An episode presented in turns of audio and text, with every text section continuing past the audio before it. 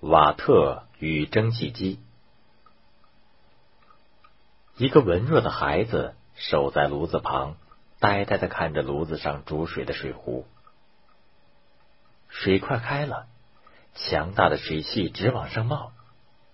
尽管壶盖紧紧的盖着，可还是颤颤巍巍的动了起来。水汽越来越多，越来越强，先是从盖的边缘往外冒，接着。是集中力量把壶盖往上顶，一下两下，终于强大的蒸汽把壶盖顶起，直冲向炉子上方。詹姆斯，我从来没看到过你这样的孩子。半个小时过去了，你一言不发，一会儿把水壶盖盖上，一会儿又取下。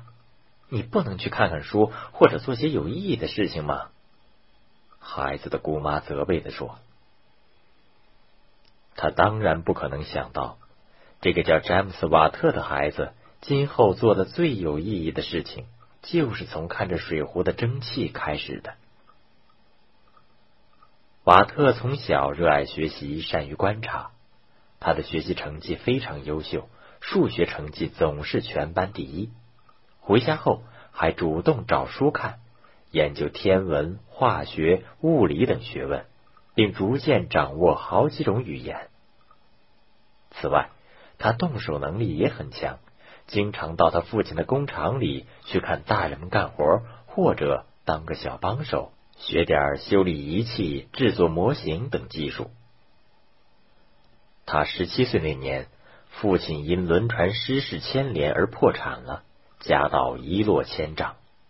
上大学根本不可能，他还得设法养活自己和贴补家用。于是，这个聪明的孩子只得去当学徒谋生。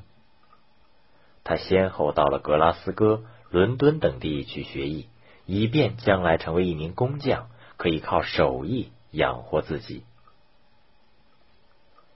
伦敦的冬天又阴又冷，晚上九点以后。屋子里更是冷如冰窖。工作了一整天的瓦特推开租用的小屋简陋的门，疲乏的躺到床上。可是他只稍稍放松了一下，马上像弹簧一样的蹦起来，走向桌子跟前。桌子上一大堆拆卸了一半的仪器，今天必须装好，明天还得送给客户呢。他啃了些干面包，喝了点水，马上又精神抖擞的干了起来。瓦特一旦投入了工作，很快就陶醉其中了，也根本忘记了时间，一直干到装配结束，才感到周身疲乏。他甚至来不及梳洗一下，一歪在床上就睡着了。他实在太累了。在伦敦的一年学徒期间。瓦特不但拿不到一分钱的报酬，而且还要付学费。师傅只供他吃饭。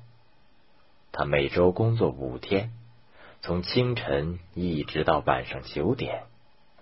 周末的两天和晚上，他从工厂揽一点活来干，这样才能缴学费和有一点生活费。这种日以继夜的苦干，锻炼了他的本领。但也极大的消耗了他的体力，以至于学徒生活结束之后，瓦特休息了整整一个夏天才调养过来。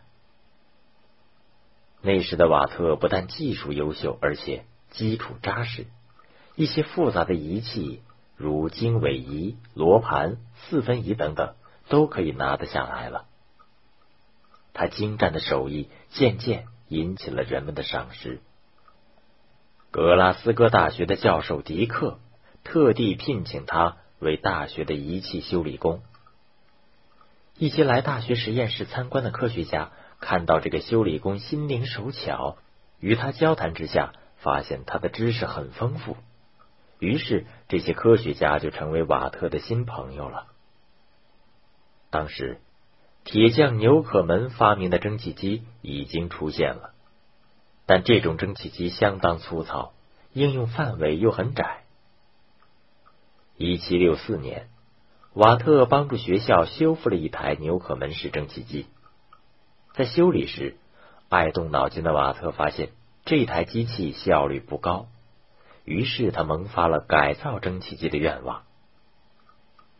经过反复思考，他发现其效率不高的原因在于冷却过程是在气缸里完成的，而冷却过程完成后还得把气缸重新升温，这一过程浪费了很大的热量。瓦特的天才性创造就是制作了一个分离式冷凝器，让冷却过程在气缸外进行。这种改良后的蒸汽机可以节约四分之三的能源，而功率却得到了提高。纽可门式蒸汽机的第二个缺陷是只能做往复运动，而无法做旋转运动，这就大大限制了它的使用范围。瓦特对此又进行了艰苦的研究和实验。在这期间，瓦特遇到了一系列的不幸。一七七三年，为他提供研究资金的工业家罗里克破产了，研究经费因此中断。同年，妻子又去世了，留下了好几个年轻的孩子。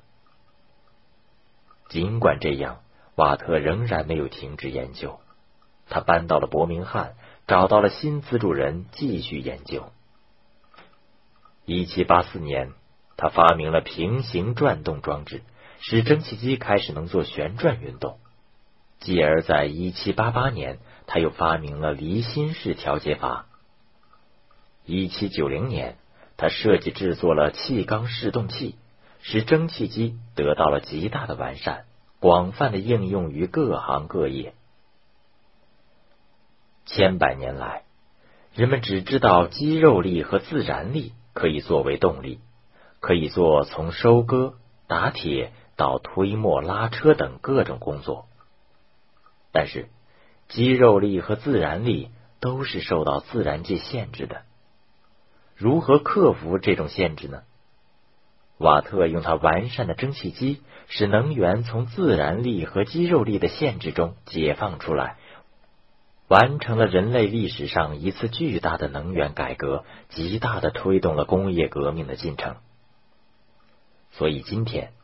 我们一提到蒸汽机，首先想到的是瓦特，而不是纽可门。